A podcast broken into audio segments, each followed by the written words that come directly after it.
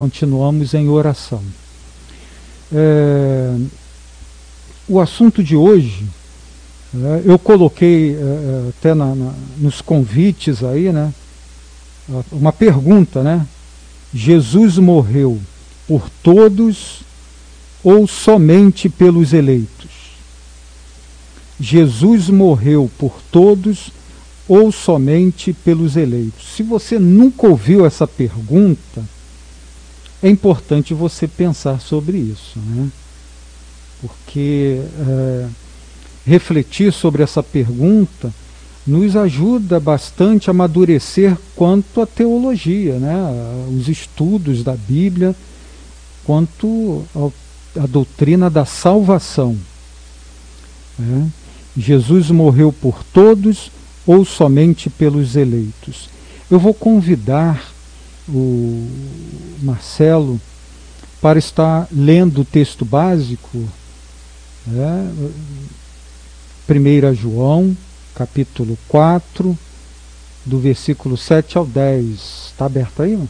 Né? Então, lê aí, Marcelo, e foi Marcelo que deu essa aula, né? já fazer o seu breve comentário, como foi, né? esse momento de preparo, né, como é que foi aí a, a, sua reflexão, se o enriqueceu ao preparar essa aula.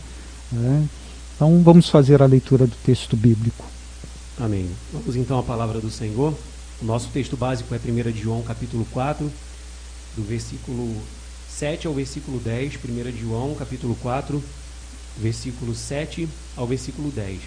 A palavra do Senhor nos diz assim: Amados, Amemo-nos uns aos outros, porque o amor procede de Deus. E todo aquele que ama é nascido de Deus e conhece a Deus. Aquele que não ama não conhece a Deus, pois Deus é amor. Nisto se manifestou o amor de Deus em nós, em haver Deus enviado o seu Filho unigênito ao mundo para vivermos por meio dele. Versículo 10: Nisto consiste o amor, não em que nós tenhamos amado a Deus mas em que ele nos amou e enviou o seu Filho como propiciação pelos nossos pecados. Na, no domingo da semana retrasada, um domingo retrasado, eu comecei a, a aula dessa, desse assunto falando a respeito de três pontos fundamentais que nós conseguimos observar já aqui nesse nosso texto básico e eu coloquei aqui como três pontos que são fundamentais quando nós começamos a tratar desse, desse assunto. Esse assunto que, como tem sido a, a maioria das quintas-feiras aqui, é tido como polêmico, como o pastor colocou, de repente muita gente nem ouviu essa pergunta, ou responde a essa pergunta de uma maneira direta, mas sem pensar ou sem analisar biblicamente.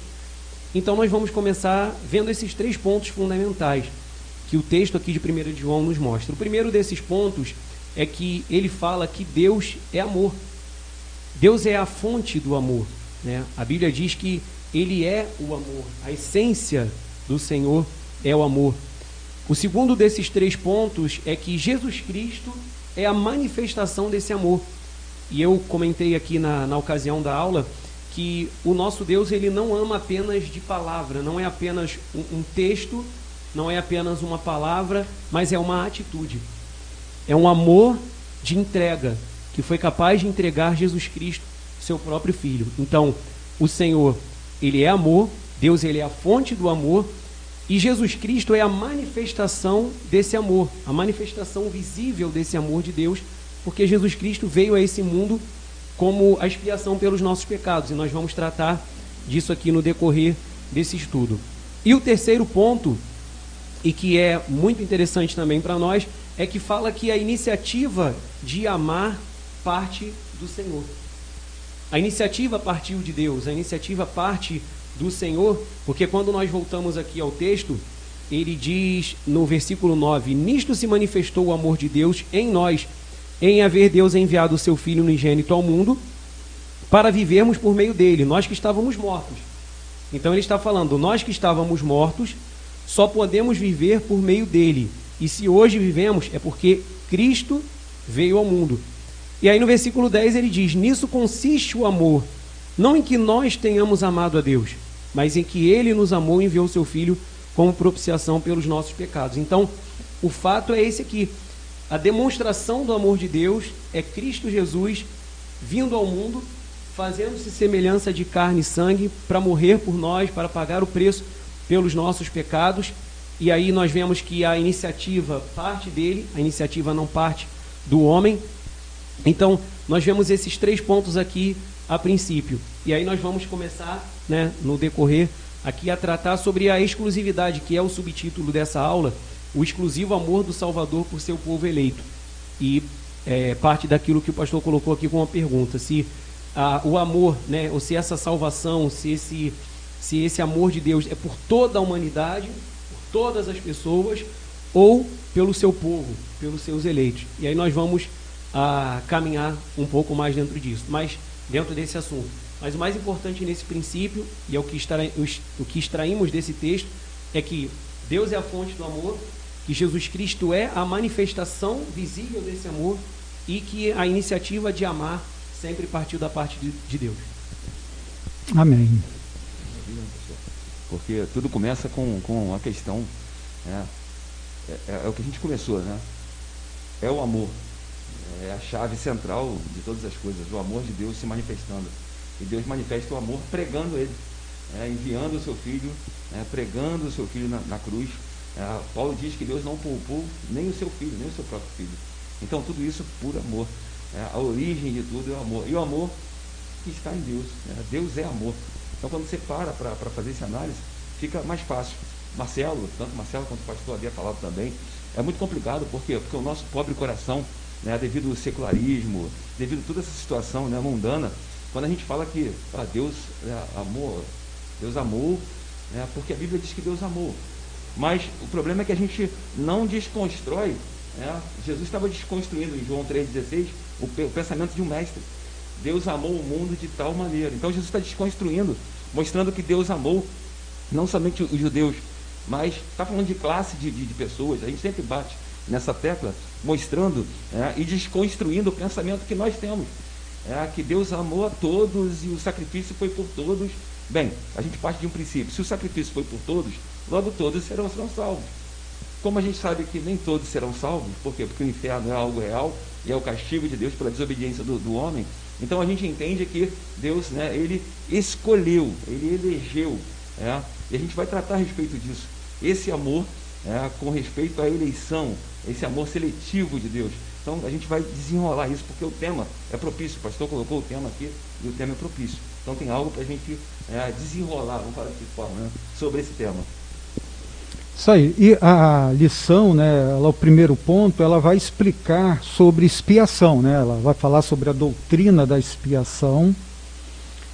Né, e é importante a gente colocar aqui, né, o, a explicação, né, do que significa expiação, né?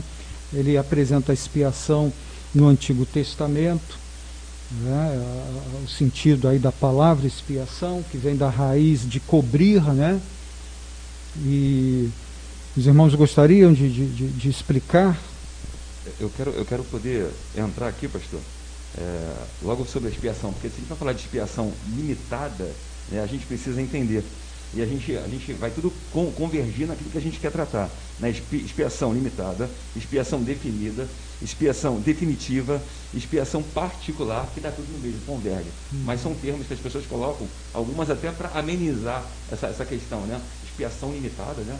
Mas a questão é que é, a palavra expiação, como está aqui, a raiz, é algo, além de ir no hebraico, ou de ir na raiz, é, é, é, Meyer Perman diz assim, Espiar o pecado é ocultar o pecado da vista de Deus, de modo que o pecador perca seu poder de provocar a ira divina.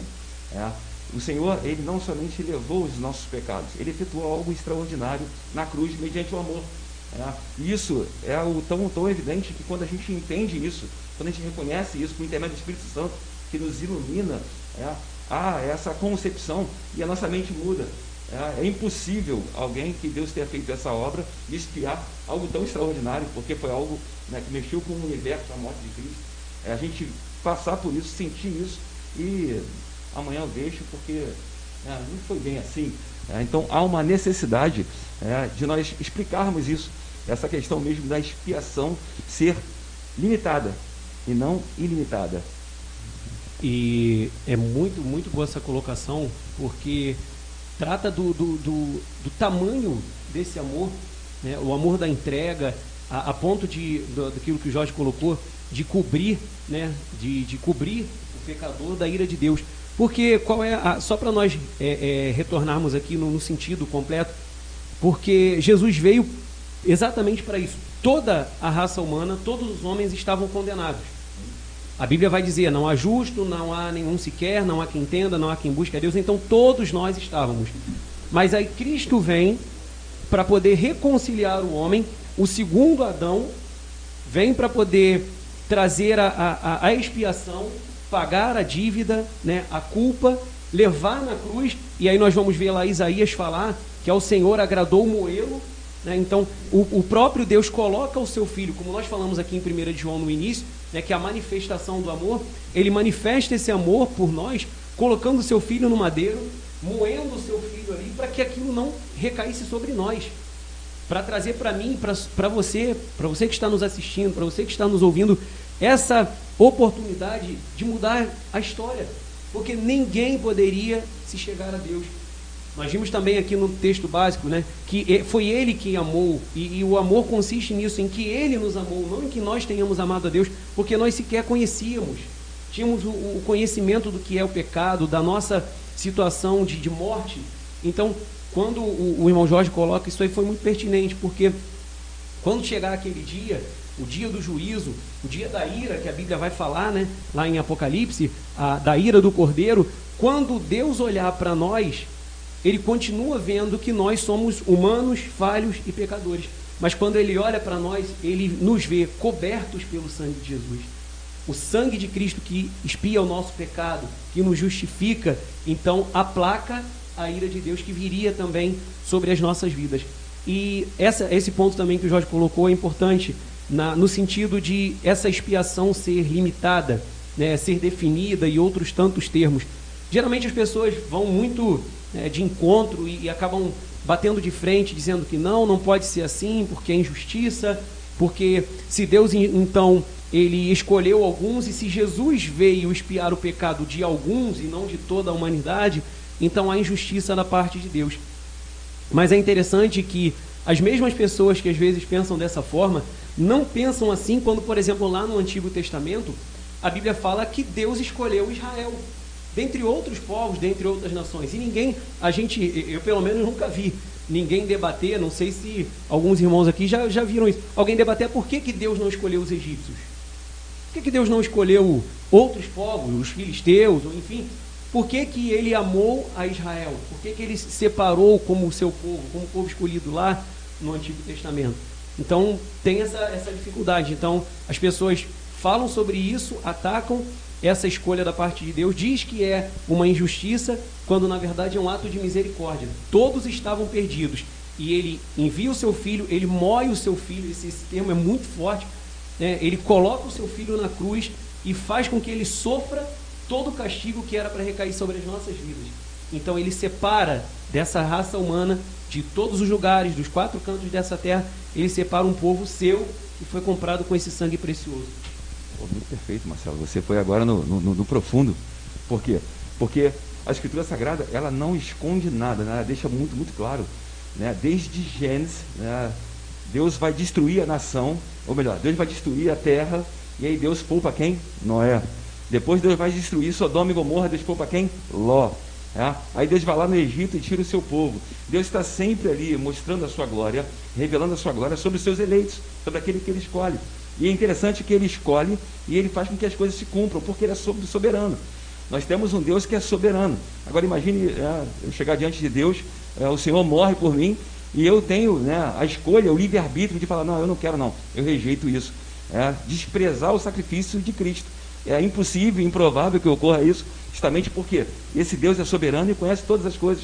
É por isso que nós falamos anteriormente da sua graça. A sua graça que é irresistível, que leva o pecador ao arrependimento, que leva o pecador ao entendimento, que leva o pecador a perseverar. Essa graça maravilhosa que coaduna justamente com a expiação. É, esse sangue de Cristo. Como a gente sempre afirma, nenhuma né, das gotículas do sangue de Cristo caiu no chão, não foi em vão tinha um propósito, e o propósito esse realizado não naquele momento ali, mas antes da fundação do mundo. Então agora o, o pecador olha para o Senhor e diz: Olha, eu não quero. É. Quando, eu, quando eu olho para isso, eu até, até escrevi algo aqui: é, a expiação, a expiação limitada para a gente é uma ponte. Só que é uma ponte muito estreita. Mas essa ponte estreita, né, com Deus, a gente vai chegar ao final. Já a expiação, quando ela é ilimitada, é uma ponte muito larga, onde todo, todo mundo vai. Só que na metade do caminho eles começam a parar. A verdade é essa. No nosso caso, não. A gente crê na expiação né, limitada, por quê? Porque é uma ponte muito estreitinha, mas ele vai nos impulsionando, nos, né, fazendo nos perseverar até chegar lá. Ou seja, aquilo que ele começou, ele vai terminar, porque ele é soberano. Ou Deus é soberano, ou Deus não é. é e no ponto de vista de alguns, Deus é soberano, mas não, mas não tanto. Eu, eu me lembro que eu fiz um, um, um debate com, com, com um jovem teólogo, né? E ele falou comigo: Não, vocês evidenciam muito a soberania de Deus. Eu falei, ou Deus é soberano, ou Deus não é soberano. Ou ele pode, ou ele não pode. Então, ou ele sabe de tudo, ou ele não sabe de foi tudo. Foi um elogio, né? Muita soberania foi um é, elogio. Foi, foi, foi é verdade. é, elogio. Eu, eu, falei hoje para um, um, um, um senhor hoje, né? Ele, não, mas esse negócio de perder e tal. Eu falei, querido, se a pessoa perdeu, é lógico que ela nunca teve. Né? Eu não imagino, querido, eu queria que você olhasse aqui. Eu não imagino Deus no céu escrevendo o nome, Jorge. Jorge aceitou. Eu não imagino Jó se desviando e Deus riscando. E risquei. Você bota em xeque a onisciência de Deus, a onipotência de Deus, a soberania de Deus. Você bota em xeque um Deus que sabe todas as coisas. Porque é uma teologia tão ruim, né? tão arrastada, que Deus escreve teu nome e você peca, Deus risca teu nome. Aí você se arrepende, Deus bota teu nome de novo. É uma coisa sem sentido, sem lógica, né? que não coaduna com a Escritura Sagrada e com o ensino da expiação. E aí a gente tem um problema. Você imagina aí o diabo roubando um monte de gente das mãos de Deus. É o que eles falam, né? Porque na verdade acontece isso. Tá Se, a vida toda. Imagina um inferno cheio de ex-crentes. Alguém que foi, mas que se perdeu e que o diabo venceu. É muito complicado, é, mas, é, mas é verdade, é muito complicado porque você imaginar a, a, essa obra de expiação, só para você compreender, por exemplo, é, Hebreus capítulo 9, deixa eu ler esse versículo aqui que ele é importante, Hebreus 9, no versículo 28. Vou tentar ali que se a máscara não embaçar muito óculos. Vamos lá. Hebreus capítulo 9, versículo 28, que fala sobre a expiação. Diz assim: Assim também Cristo, tendo-se oferecido uma vez para sempre. Então, um, com uma única oferta, a palavra vai dizer, né, que ele aperfeiçoou para sempre. Então, se no Antigo Testamento o sacrifício era sempre realizado pela culpa, para expiação, agora é de uma vez para sempre. Para tirar os pecados, veja, de muitos Aqui não, não está todos, dizendo né? que ele veio para tirar o pecado de toda a humanidade. E é um outro ponto importante, porque se ele quisesse fazer isso, o sacrifício, o sangue de Jesus era suficiente para fazer. Mas não foi o propósito, não foi o plano eterno de Deus que fosse de todos. Tanto que ele coloca aqui, né? Para sempre e tirar os pecados de muitos, aparecerá segunda vez sem pecado aos que o aguardam para a salvação. Ele não vai aparecer quer dizer, visivelmente sim, para todo mundo, para toda a humanidade, mas como Salvador, como Redentor, como aquele que lavou, que limpou, como aquele que vai resgatar, é para os que o aguardam para a salvação. Então, esse é o sentido de, de expiação. Esse é o sentido da expiação. Lá no Antigo Testamento, era oferecido o sacrifício para que, através do sacrifício, do derramamento de sangue, Deus fosse propício ao homem né, Deus é, é, atentasse para o homem. Hoje, Deus atenta para nós por causa de Jesus Cristo. Maravilha. Esse é o sentido da justificação. Então, quando chegar naquele último dia, quando Ele olhar para nós, apesar das nossas falhas, apesar dos nossos pecados, Ele vai nos ver lavados no sangue de Jesus Cristo. Então, é complicado nós tratarmos de uma expiação é, é, ilimitada, dizer que Ele morreu por todos, né? e aí nós vamos entrar nesse, nesse ponto daqui a pouquinho aqui, causa um grande problema, porque Jesus, na verdade, fica esperando para ver quem é que vai. Então Jesus não tem, Deus não tem o controle dos salvos. Tira da mão de Deus, né? Exatamente, tira das mãos de Deus e a gente acaba né, caminhando por esse, por esse, por essa direção complicada, como o Jorge colocou aqui, de alguém perder a salvação, alguém que foi salvo deixa de ser, e aí o diabo começa a pegar um monte de gente das mãos de Deus, e aí realmente é uma fica entra, um pouco complicado. Não, mas entra, entra, entra a pergunta que não quer calar ou o Senhor Jesus veio para salvar definitivamente, ou ele veio para possibilitar e deixar a porta aberta para alguns entrar. Né? Se eu creio na segunda, na segunda, no segundo ponto, eu entro, né, no, no, eu bato de frente com a soberania de Deus. Ou ele veio para salvar, que ele veio para salvar. Você leu um texto, né? Eu quero corroborar em Mateus 20, verso 28, diz assim: Assim como o filho do homem que não veio para ser servido, mas para servir, dar a sua vida como único resgate por muitos. Ele veio resgatar. Se ele veio resgatar, se o propósito de Cristo era resgatar, ele resgata. Ele redime. Né? Ponto. Maravilha, muito bom. é, os, os, irmãos falaram aqui, falaram bem, né? Pecado atingiu a humanidade, né? Todos foram alcançados pelo pecado e assim é, condenados à morte, né? É, pecou, veio a morte.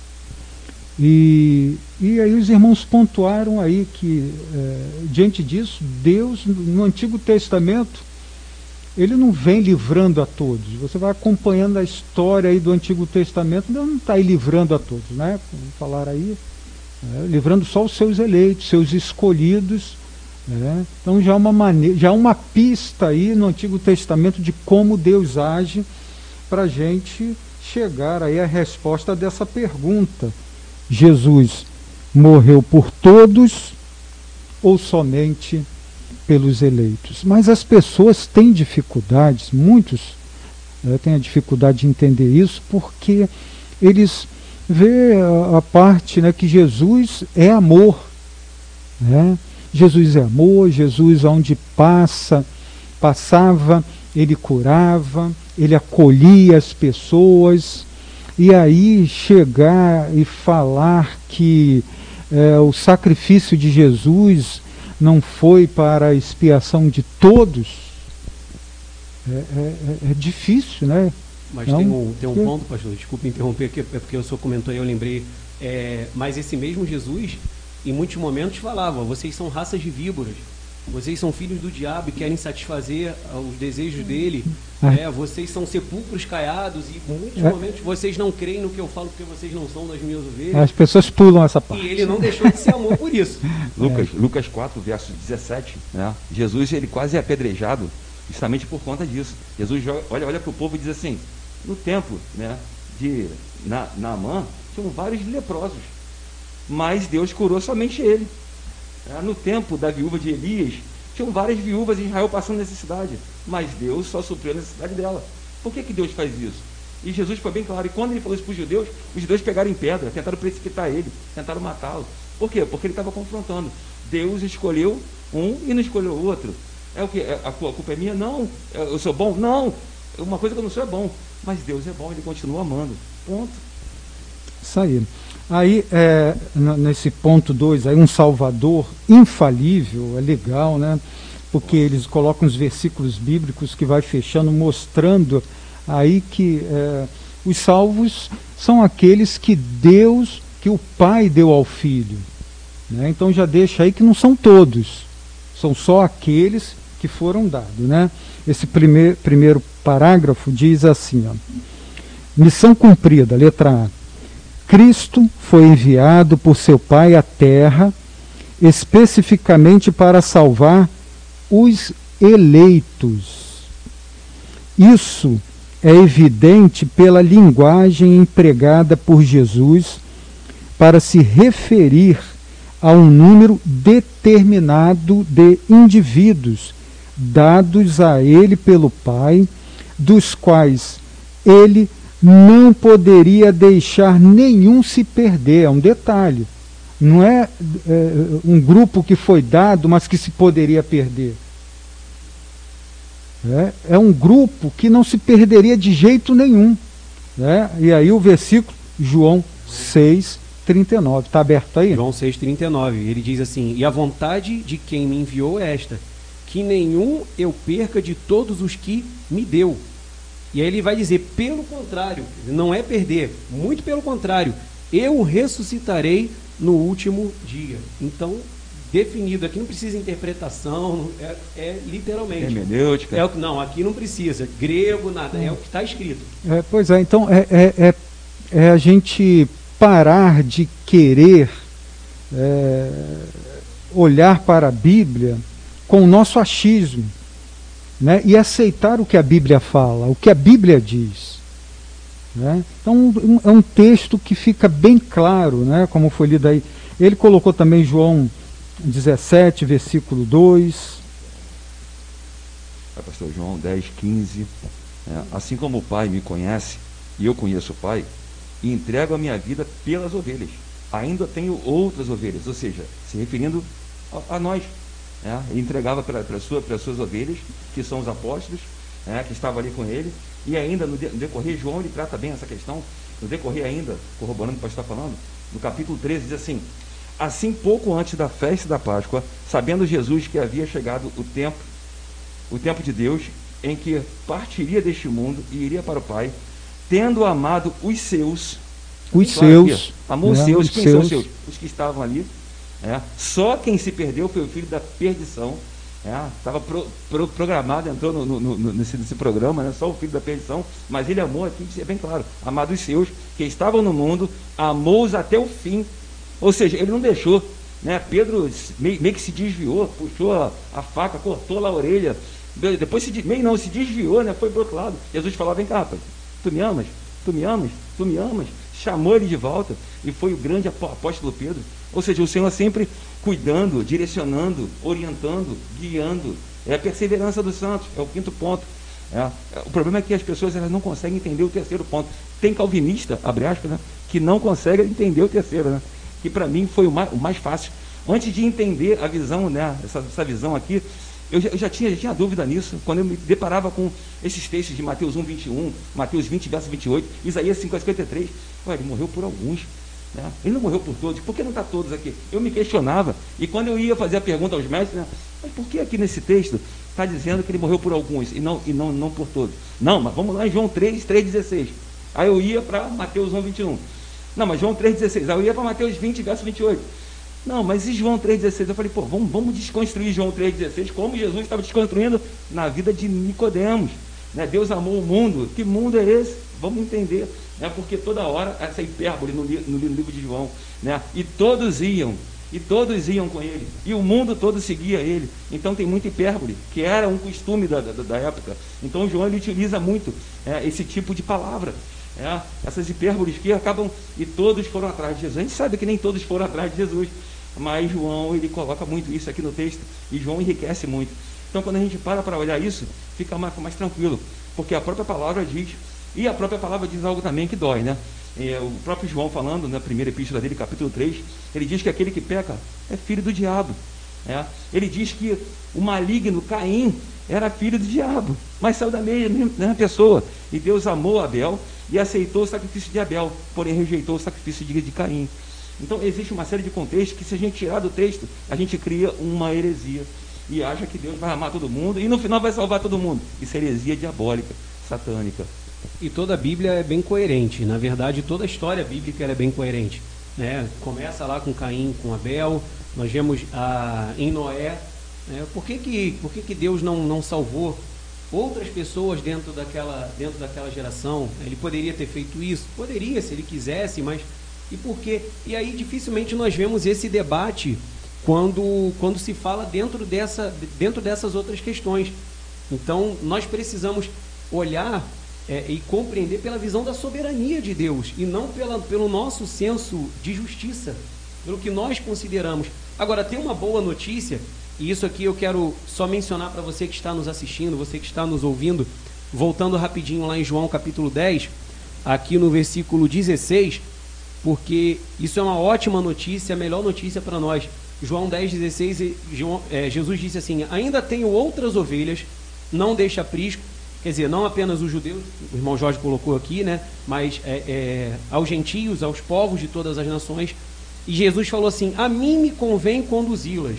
Então, quem conduz, quem é o bom pastor, quem guia né, as nossas vidas é o próprio Senhor. E ele diz: Elas ouvirão a minha voz. Se você está nos assistindo, está nos ouvindo, e você está ouvindo o que nós estamos falando, recebendo no seu coração, na sua mente, isso está é, de alguma forma faz sentido, você está compreendendo, é porque você está ouvindo a voz do pastor, a voz de Cristo. Ele diz: Elas ouvirão, quem é ovelha vai ouvir a voz do pastor.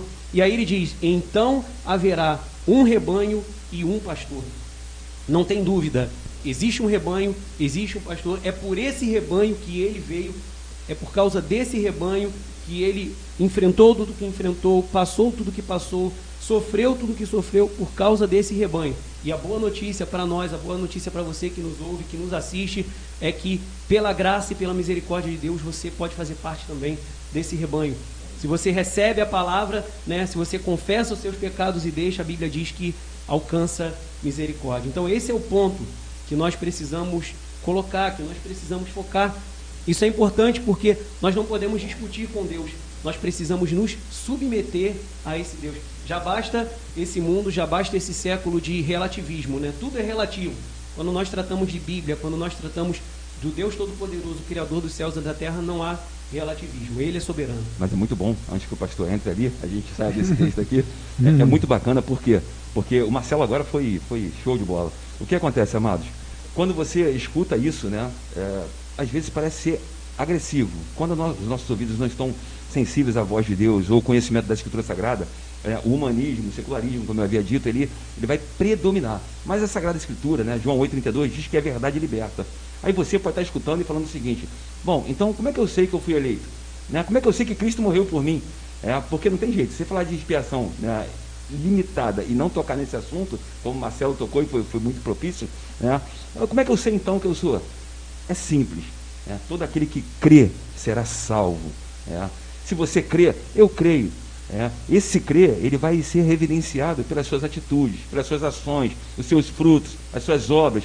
Tudo muda, é, a ótica muda, é, o seu, o seu, a sua cosmovisão muda, a sua mente muda. Por quê? Porque o Evangelho tem esse poder. João, Romanos capítulo 1, verso 16, diz que o Evangelho é o poder de Deus. Sabe, não foi qualquer coisa que Deus deixou na terra, foi a sua palavra.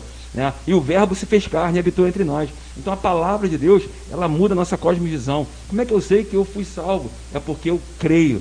É. Não, mas eu nem cria de direito. Exatamente isso. Ele vai te dar esse dom, ele vai te dar essa fé para que você creia no sacrifício dele. Então tudo que ele fez é perfeito, porque ele não somente envia o filho e fala agora você se vira. Se você quiser, beleza. Se você não quiser, não quem faz isso é o homem. Não, ele começa a boa obra, Filipenses 1:6, e ele termina essa boa obra quando aquele dia chegar. Louvado seja Deus. que maravilha, né? É, é bom definir aqui, uh, o, o autor ele coloca sobre a posição calvinista e a posição arminiana. Né? É importante a gente falar sobre isso aqui também. Ele coloca aqui é, duas posições, né? A letra A. Cristo morreu por todos, mas nem todos creem e se salvam. É uma posição. Essa é defendida pelos arminianos. A letra B diz assim: Cristo morreu apenas pelos eleitos. E todos eles creem todos os eleitos creem e são salvos. Essa é a posição defendida pelos calvinistas. Não é isso? E aí a gente vê então, né, o autor coloca aqui que em ambas tem uma limitação. Né? Na primeira, a limitação é na, na eficácia da expiação de Cristo não é eficaz para salvar todos. Né? Na segunda, que é a calvinista, a limitação é colocada é, no objetivo. Né? Deus decidiu limitar, salvar alguns, não todos. É, a, a parte B aí, Cristo morreu apenas pelos eleitos. Mais coerente. Né? Mais coerente do que você colocar uma limitação enfraquecendo a obra de Cristo. Né? O, o arminiano, ele enfraquece a obra de Cristo, a morte de Cristo na cruz do Calvário. Ele diz assim: não, não foi forte o suficiente, é, é, ela é para salvar a todos, mas ela não chega com o poder para salvar a todos. Ainda que a intenção foi para salvar todos, mas não chega com esse poder. Ou seja, limita o poder ali. Né? Então, somente vai alcançar alguns. Né? É, é, é para todos, mas não chega a todos. Limita ainda mais, né, pastor? Aqui, na teologia arminiana, o limite é posto na eficácia do Senhor, que pretendendo salvar a todos, conseguiu salvar apenas alguns. Ai, que fraqueza. no nosso não, né? É, o Senhor quer salvar todos os seus eleitos. Ele vai salvar é. todos. E né, não fica dos eleitos. Um número incontável, porque ele diz que é um número incontável. Incontável e é certo. E aí né? tem uma outra. Tem Salvação outro... garantida, não, não, dá errado. Tem outro é problema, eficaz. Tem outro problema que foi o que a gente falou no início. Né? Porque aí então ele não consegue salvar todos, né? Dentro do que ele, o que ele estava salvando, ainda tem, e aí entra, vai entrar esse problema. Ele estava salvando alguns, mas Teve alguns que no meio do caminho se perderam, o diabo foi lá e, larga, e né? tirou. Então, quer dizer, ele quis salvar todos e não conseguiu. Alguns ele consegue, ele até vai conseguindo salvar até um certo ponto, mas chega um momento que ele perde, o diabo vem e tira dele. Então, quer dizer, fica uma situação bem complicada, porque a gente não vê uma, uma, uma expiação efetiva. Né? E aí imaginar. Eficaz. É, e a gente imaginar que, que Jesus passa tudo o que passou e agora ele vai ficar esperando. Porque aí nós vamos, é, é, é, dentro aqui dessa aula, nós falamos a respeito disso também, que gera é, é, é, um problema, gera um problema muito grande, porque então, se de repente a maior parte, né, ou quase a totalidade das pessoas não quisessem Jesus, porque eu não sei você, mas eu, eu não queria. Você que está ouvindo, você que está assistindo, de repente, hoje você está assistindo, está ouvindo e parou para ouvir essa mensagem, mas de repente você é, é, tinha uma repulsa pela pregação do Evangelho, por alguém falando da Bíblia, por alguém com a Bíblia aberta falando de Jesus, mas de repente agora você parou para ouvir. Lá atrás foi assim com as nossas vidas também. Nós não queríamos Jesus. Nós conhecíamos um Jesus histórico. Alguém falou de Jesus, ou aquela imagem lá de um Cristo pregado na cruz que a gente passava em algum lugar e via, nosso conhecimento de Jesus era esse. E nós não queríamos Jesus, Paulo não queria Jesus, Saulo era um perseguidor, ele não queria Jesus. Ele não tinha conhecimento nenhum, foi Deus quem quis Paulo. Foi ele que veio, que amou a Paulo, né, como nós vimos lá em 1 de João, ele amou, Deus amou a Paulo, eu estou usando aqui é, é a, a, a vida dele como exemplo. Deus que é a fonte do amor, amou a Paulo, amou de tal forma que enviou Jesus para morrer por ele, né? E que aí teve essa iniciativa e foi lá e resgatou. Qual foi a participação de Paulo? Nenhuma. Nenhuma. Quando ele, cair, né? quando, ele, quando ele caiu, né? E quando ele reconheceu, ele fez isso por causa da ação soberana e poderosa de Deus como acontece na minha vida e na sua vida. E se você é ovelha, se você é de Cristo, e você faz parte desse rebanho aqui que Jesus falou lá em João capítulo 10, não tem para onde correr. Mais dia, menos dia, você também vai se dobrar diante dele. Glória a Deus. Olha Amém. o texto. Eu queria ler dois, dois, textos antes que o pastor brigue comigo. Olha o texto de Lucas 19, 10. Lucas 19, 10. Olha o texto. Porque o filho do homem veio buscar e salvar o perdido. Então o filho do homem veio buscar, mas não conseguiu buscar.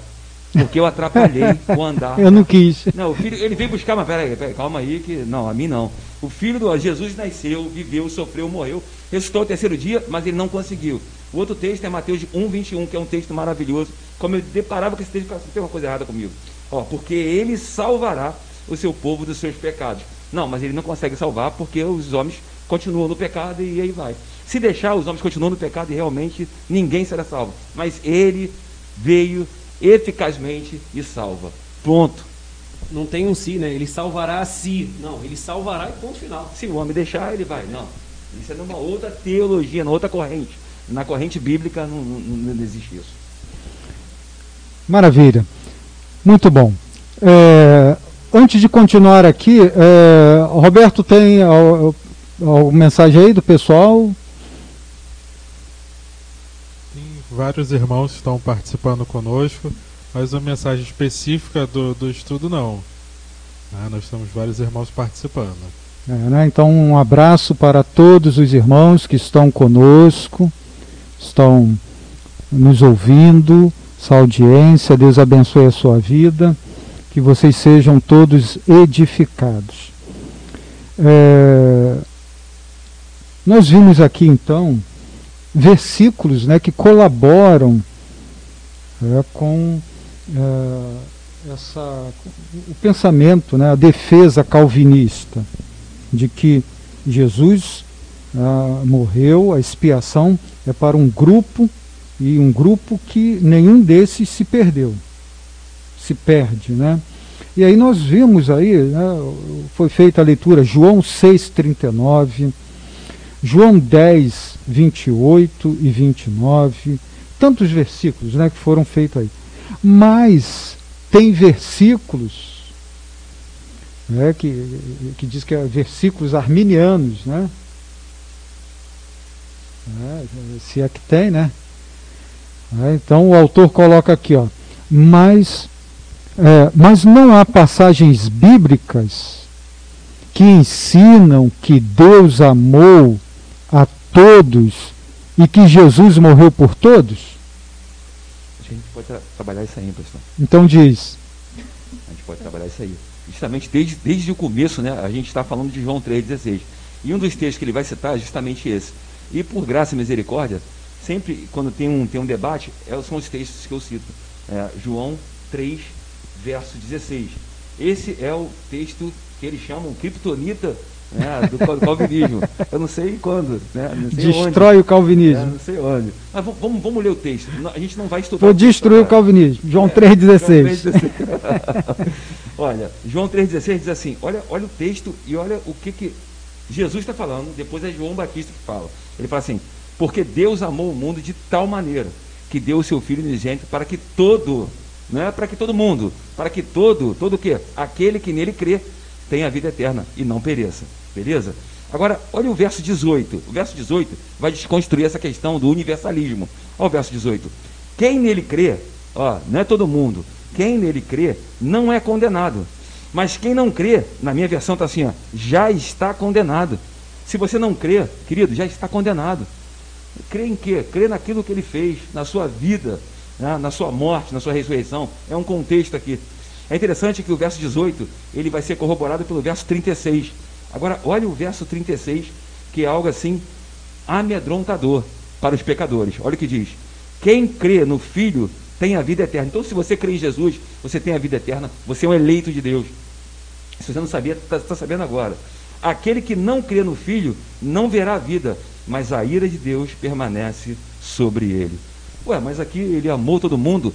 Ou seja, ele amou ou ele está irado? Porque Efésios capítulo 2 diz que todos nascem filhos da ira. É Ele que nos adota em Efésios capítulo 1, por intermédio da morte do seu filho. Ele nos adota. Nós fomos adotados, porque nem filho legítimos nós éramos. Jesus é o unigênito e o primogênito. Ele é unigênito por ser o filho eternamente gerado de Deus. Ele é coigual, coexistente, coeterno com o Pai, Jesus. Ele é o filho de Deus. E nós fomos adotados. Por quê? Porque Deus nos amou, como está o texto de 1 de João 4, 8 a 10. Ele nos amou primeiro. E por conta de nos amar, Ele nos chama. É interessante que Ele faz algo, Ele nos ama, Ele nos chama mediante a pregação do seu Evangelho. E já na visão de Deus, na visão né, eterna, Deus já glorificou. Ou seja, não tem como se perder, porque Romanos capítulo 8, verso 28 vai falar isso. Todos quanto ele chamou, né? Ele predestinou, ele escolheu, ele justificou, ele glorificou. Na visão de Deus já aconteceu. Então não tem como Deus chamar você e no meio do caminho você se perder. Não tem como Deus chamar você e no meio do caminho você, ah, eu estou indo para outro caminho. Logo você nunca entrou no caminho estreito. É a ponte, a ponte estreita. Ela é estreita, tem dificuldade. Ah, você vai chegar lá. A outra visão, a outra corrente é uma ponte larga, onde vai todo mundo. Só que no meio do caminho as pessoas começam a parar. Justamente por quê? porque não há eficácia. Já há eficácia nos eleitos não. Você que recebeu a Jesus Cristo, que crê em Jesus Cristo, tu vai até o final.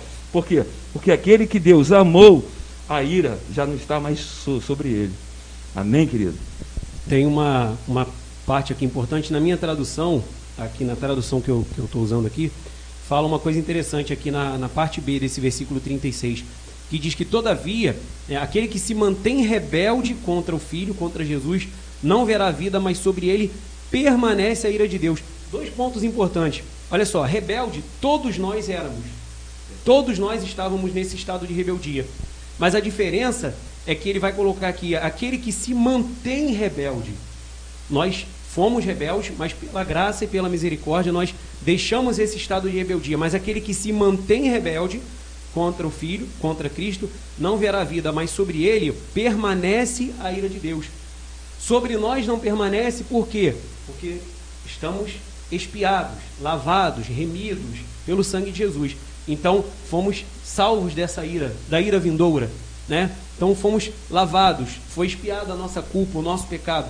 Mas é aqueles que se mantêm rebeldes. Aí nós compreendemos o porquê que existem pessoas que você fala do Evangelho, você fala de Jesus, você fala da Bíblia, a pessoa vê a transformação na vida de outras pessoas, aquilo que Deus faz, como Deus liberta, como Deus tirou alguém de uma vida lá no submundo, enfim, né, aquilo que só o Espírito Santo pode fazer, mas a pessoa não quer.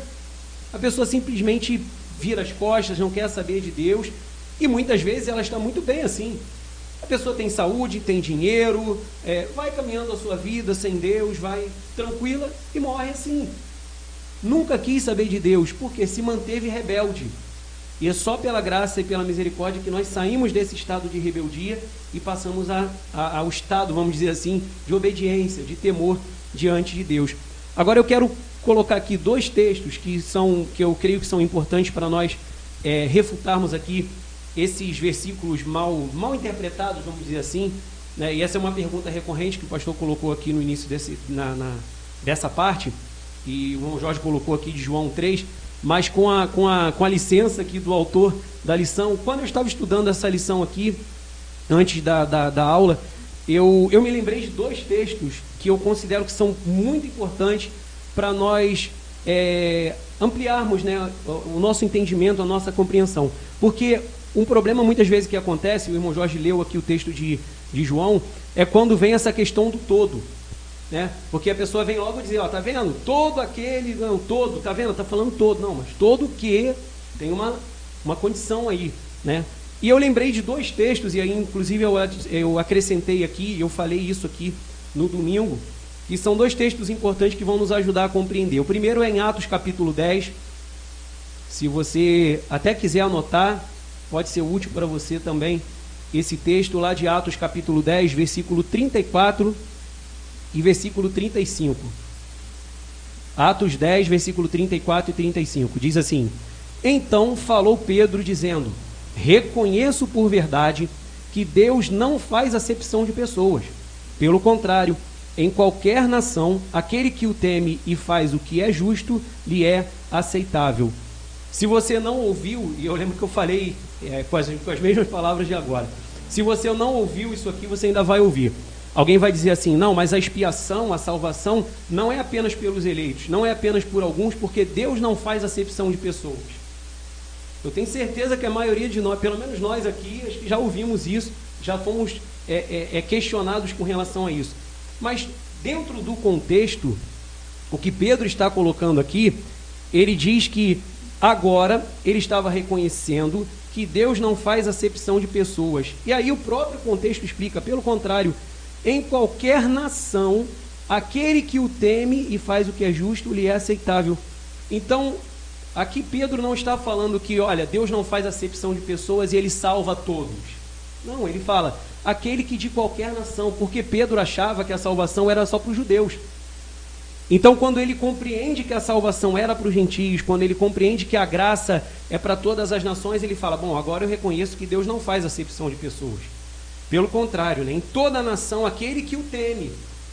aquele que sai do estado de rebeldia, aquele que é alcançado pela graça, então ele agora vai fazer a vontade de Deus, ele vai ser aceito, né? Ele é a, a, e faz o que é justo, lhe é aceitável. Então aqui ele não está falando dessa questão de acepção, é porque a, as pessoas vão dizer isso, olha, Deus não faz acepção de pessoas. Geralmente a gente vai ouvir alguma coisa nesse sentido e não tem nada a ver com o contexto. Paulo não, eh, Pedro não estava dizendo aqui que essa questão de acepção significa que todos vão ser salvos, mas que Deus salva de todas as nações, porque o sentido da palavra de todo significa no original de Perfeito. todo tipo. Perfeito. Uhum. Não é não é na totalidade, né? Não é que Deus salva a todos, é, é, é, ele salva a todos sem acepção e não sem distinção. Não é que ele salva a todos, mas ele salva de todo tipo. É simples uhum. porque Pedro ele é um judeu é, e ele, por ser judeu, ele está diante de Cornélio. É, um centurião romano. Romano. Então, pô, mas Deus não está salvando só judeu, não, está salvando também esse tipo de pessoa. É, o Espírito caiu so, so, sobre ele. Então, o texto é exatamente isso. É, por isso que ele não faz acepção. A classe, né? É, é, é Timóteo 2,4, né? Em todos os lugares Deus está salvando a classe de pessoas. É, pobres, ricos, é, enfim. Os eleitos são vários tipos de pessoas. Exato. E, o, e o segundo texto, rapidinho para eu terminar essa, essa fala, que é o de Atos capítulo 13 no versículo 44 ao versículo 48, que também é um texto muito, muito importante, que diz assim, Atos 13, versículo 44 ao 48. Diz assim: No sábado seguinte afluiu quase toda a cidade para ouvir a palavra de Deus, mas os judeus, vendo as multidões, tomaram-se de inveja e blasfemando contradiziam o que Paulo falava. Então, Paulo e Barnabé, falando ousadamente, disseram: Cumpria que a vós outros, em primeiro lugar, fosse pregada a palavra de Deus. Mas posto que a rejeitais e a vós mesmos vos julgais indignos da vida eterna, eis aí que nos volvemos para os gentios. É a mesma coisa que Pedro falou lá, ó, sem acepção de pessoas, Paulo e Barnabé para os gentios. Porque o Senhor assim nos determinou. Eu te constituí para a luz dos gentios, a fim de que sejas para a salvação até os confins da terra. Então, esse, quando ele fala que a salvação até os confins da terra, é o todos. De todo tipo, de todas as classes, de todos os lugares. Aí diz o 48: Os gentios, ouvindo isso, regozijavam-se e glorificavam a palavra do Senhor e creram todos. Todos quem? A totalidade? Todas as pessoas que estavam ali? Não. Creram todos os que haviam sido destinados para a vida eterna. Uhum. Aqueles que Deus escolheu aqueles que ele predestinou, ah, o irmão Jorge colocou aqui, que entraram nesse plano perfeito de Deus, quando ouviram o serem ovelhas, reconheceram, e a palavra vai dizer que creram todos os que haviam sido destinados para a vida eterna. Está bem claro o texto, né? Bem claro. E é um assunto que nós devemos buscar, é, pesquisar e, e sempre é, aceitando o que a palavra de Deus nos diz. Né? Nós vamos fechar já já. Né? Jorge quer falar mais alguma coisa? Tem, só uma coisinha simples aqui. Simples. Ó, William Gary diz o seguinte: olha que complicação. Se Deus pune todo pecado, ele pune, então Cristo teria morrido pelo pecado de incredulidade. E se ele fez isso por todos, sem exceção, então todos, sem exceção, seriam salvos ou o universalismo ou a expiação definida. Ponto. Vou, vou, ler de novo. Se Deus pune todo pecado, porque Deus é justo, ele pune, então Cristo teria morrido pelo pecado de incredulidade. E se ele fez isso por todos, sem exceção, então todos, sem exceção, seriam salvos. Ou universalismo ou expiação limitada. Ponto. Não tem discussão sobre essa questão. Ou uma coisa ou outra. Maravilha.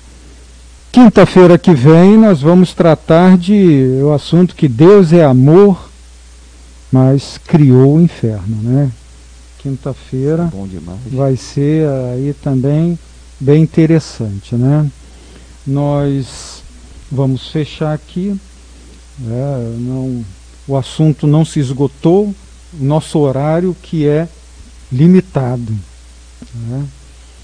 E nós vamos encerrar é, orando por aquelas pessoas que estão acamadas, enfermas. Vamos orar também pelo, pelo que está acontecendo lá no Afeganistão, né?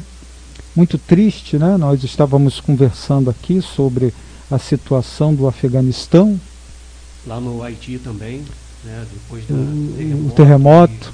E, da tempestade, parece que hoje teve um outro terremoto também, já passou de duas mil vítimas. É, Muita terrível. gente enlutada, um país com, com, com caos, muita pobreza também. Eu estava ouvindo é, um brasileiro que serviu é, nas forças é, como fuzileiro naval lá nos Estados Unidos e no, no Afeganistão. Então ele, ele estava ele estava falando que é, foi uma covardia que aconteceu e, e, e o, o Talibã, né, eles são bem radicais. né, e eles é, a notícia que estava no jornal ontem, que eles estavam buscando ver né, quem tinha Bíblia no celular, quem tinha alguma coisa no celular que fosse de, de cristãos, para matar. Né? E é, esse fuzileiro naval estava falando que eles, eles não aceitam os cristãos, porque os cristãos dizem que são filhos de Deus, isso é uma blasfêmia.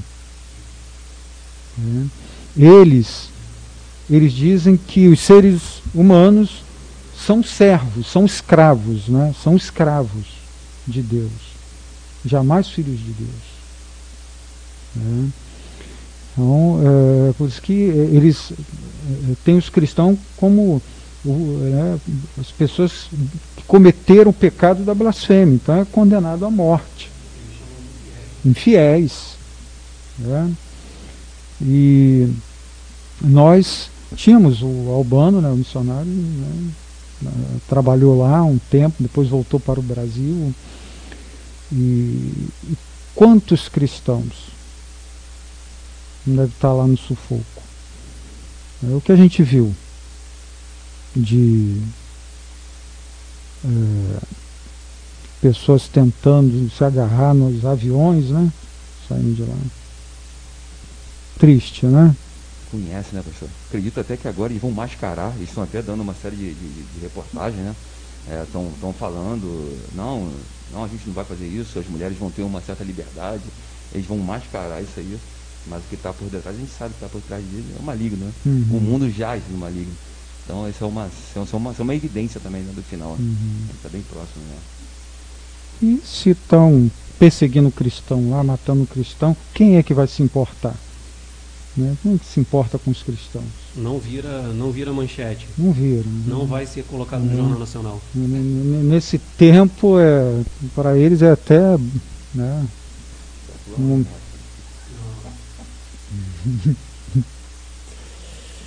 Então vamos encerrar. é, Roberto, quer falar?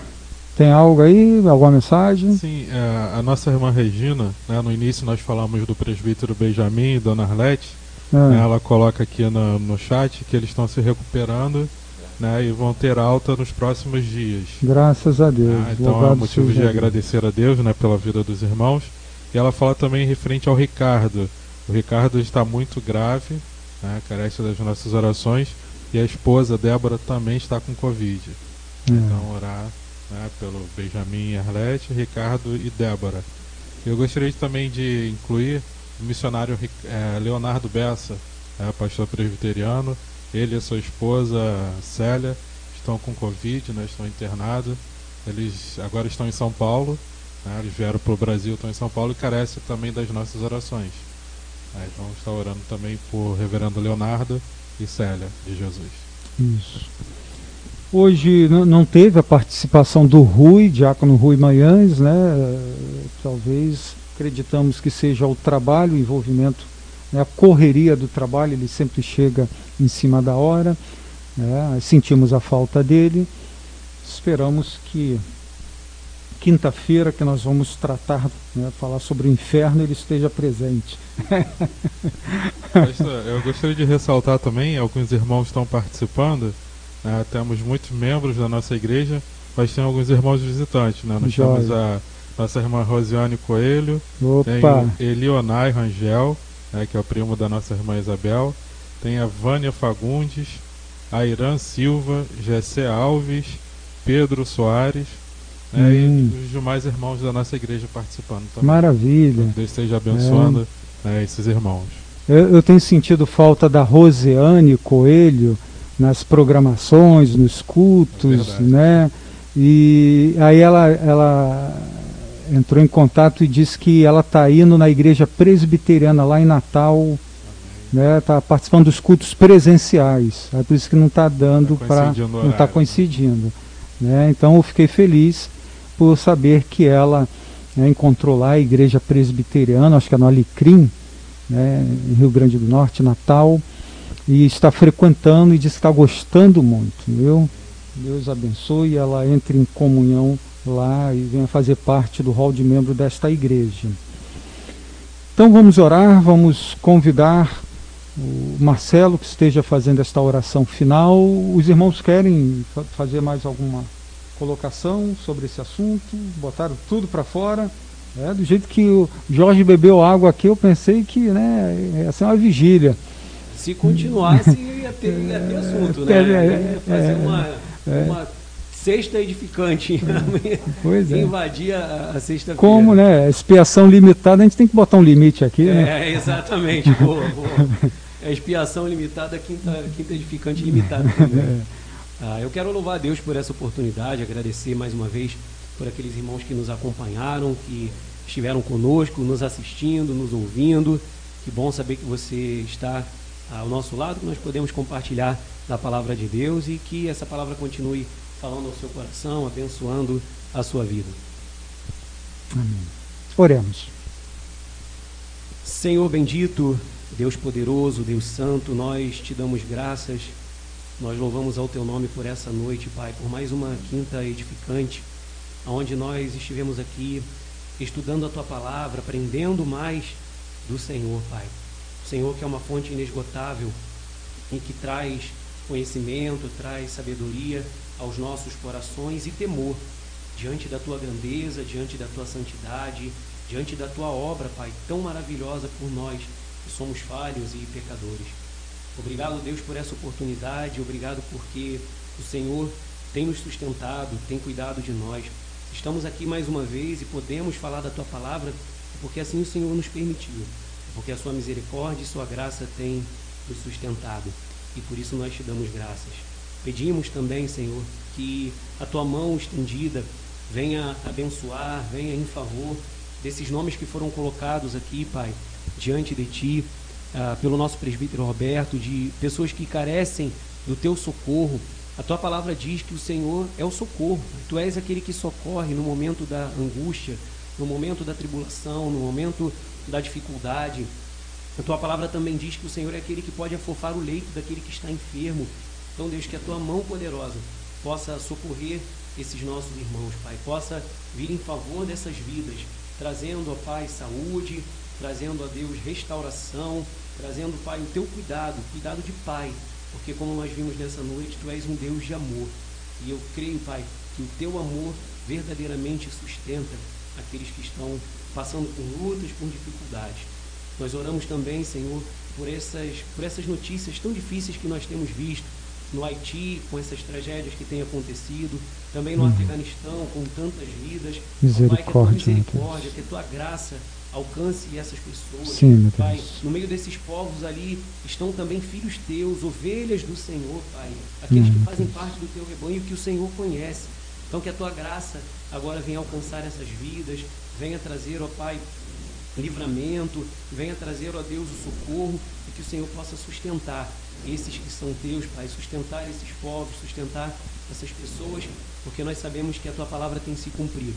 Esses são os últimos dias, mas tu és o Senhor da igreja, o Senhor está no controle de tudo. Obrigado, Deus, por essa noite e que o teu Espírito Santo, que a tua mão continue abençoando cada um daqueles que estão conosco. Obrigado, te louvamos e oramos ao Senhor no nome de Jesus. Amém. Amém. É, finalizando aqui, meus irmãos, né, então vocês que estão vendo pelo Facebook, tá, é, o nosso abraço, pelo YouTube, o nosso abraço, pela TV IPB Aquários, né, então é rádio e TV. Entrou no site, rádio ipbaquarios.com. Você vai tanto ouvir a rádio como também ver, né, é, é, rádio com TV, rádio com imagem. Né? E, e hoje nós aqui estamos então ó, estreando a mesa de som. A mesa de som está sendo estreada hoje, né? Olha, é, é, hoje a mesa de som e essa mesa enorme de madeira também, que bênção. Devagar nós estamos ajeitando esse espaço aqui, que é o estúdio, né? O nosso estúdio, nós estamos ajeitando e louvo a Deus por cada vida que tem contribuído né, para a realização da rádio, TV, do nosso estúdio. Deus abençoe a cada um de vocês. Roberto? Pastor, antes de terminar, me mandaram uma mensagem aqui no particular falando do aniversário do presbítero Gilberto, que foi ontem. Hum. Né? Mas ontem à noite, pastor, né, na oração da noite, pastor orou Isso. por ele. Mas fica aqui nossos parabéns ao nosso presbítero Gilberto, né, que Deus continue abençoando a sua vida ricamente. Isso aí. Então, 11, 11 e, e 30 mais ou menos, né? Então eu estou com esse objetivo de diariamente aí, de segunda a sexta, às 11h30, ter esse momento de oração na rádio. Tá bom? Então estou pegando. Irmãos, alguns é. irmãos já falaram que é importante, né? Às vezes é. dormem tarde, né? Gostam de estar participando Isso da oração. aí. Aí eu faço uma devocional Isso, e faço a oração né, para pegar essa turma da insônia. Né? e é, é, eu vou buscar cumprir esse horário, né? E, e se o, o, o, sono não vier forte para o meu lado, né? tá bom? Então, se você é, não está conseguindo dormir, liga o rádio, a TV, que nós vamos estar lá. E eu estou com meu caderninho de oração. Os pedidos de oração que os irmãos apresentam, eu tenho anotado e eu coloco diante do Senhor, tá bom? Estamos orando. Chegamos ao final, um abraço. Tchau.